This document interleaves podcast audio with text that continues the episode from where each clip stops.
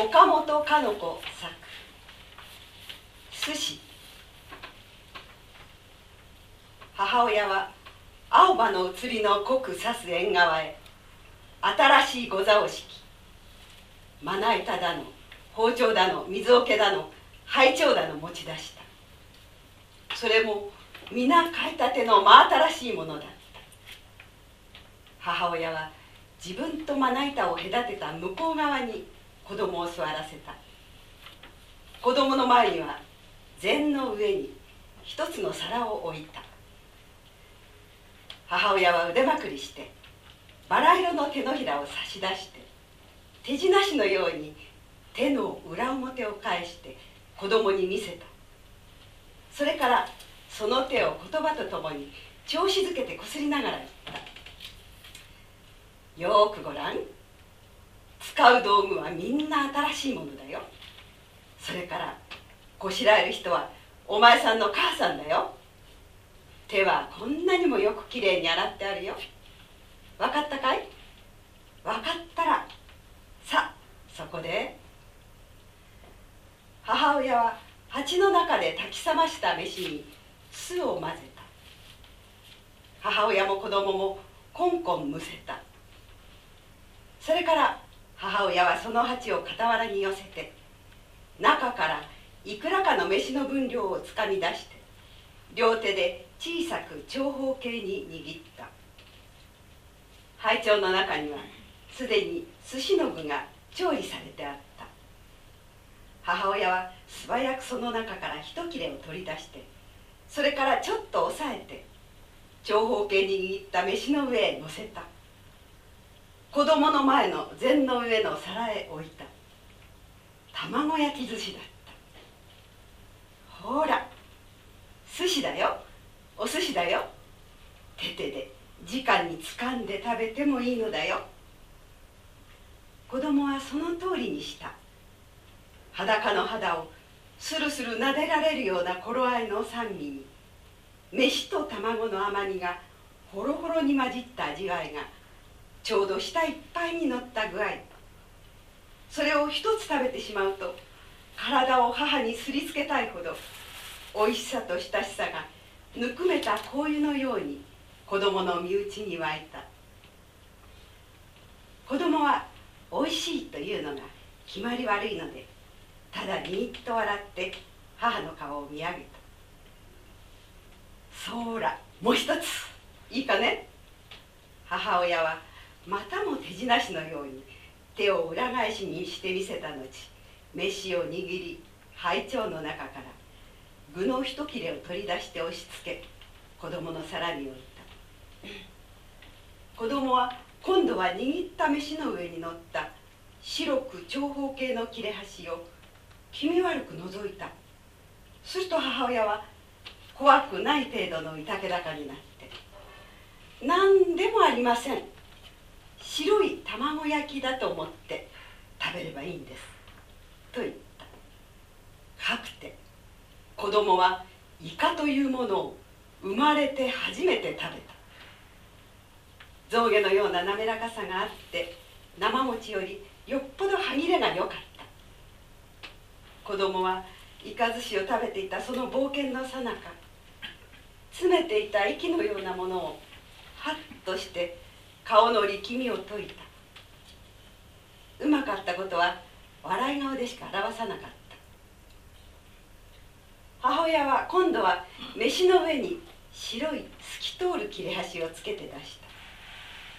子供はそれを取って口へ持っていく時に脅かされる匂いにかすめられたが鼻を詰まらせて思い切って口の中へ入れた。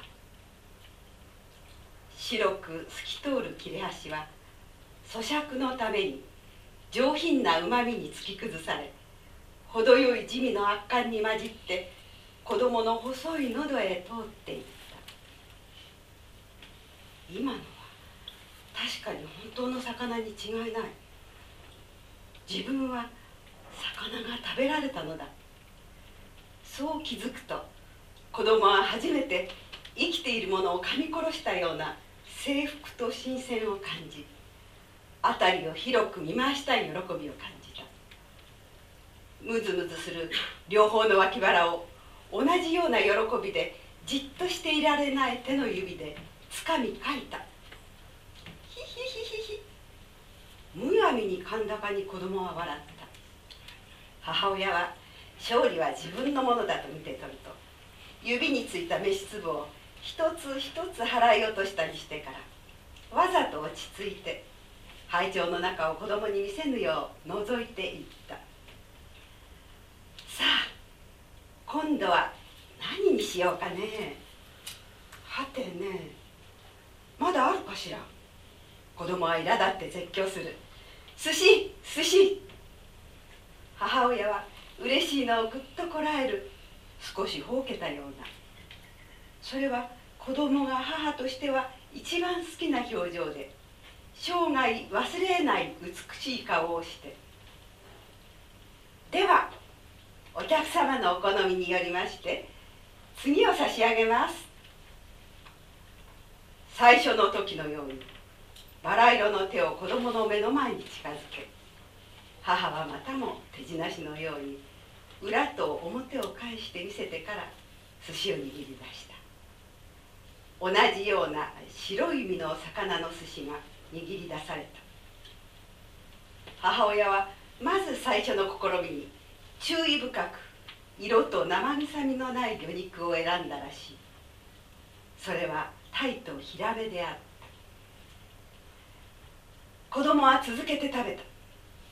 母親が握って皿の上に置くのと子供がつかみ取る手と競争するようになった。その熱中が母と子を何も考えず意識しない一つの気持ちのしびれた世界に引き入れた。5つ6つの寿司が握られてつかみ取られて食べられる。その運びに面白く調子がついてきた。素人の母親の握る寿司はいちいち大きさが違っていて形も不細工だった。寿司は皿の上にころりと倒れて乗せた具を傍らへ落とすものもあっ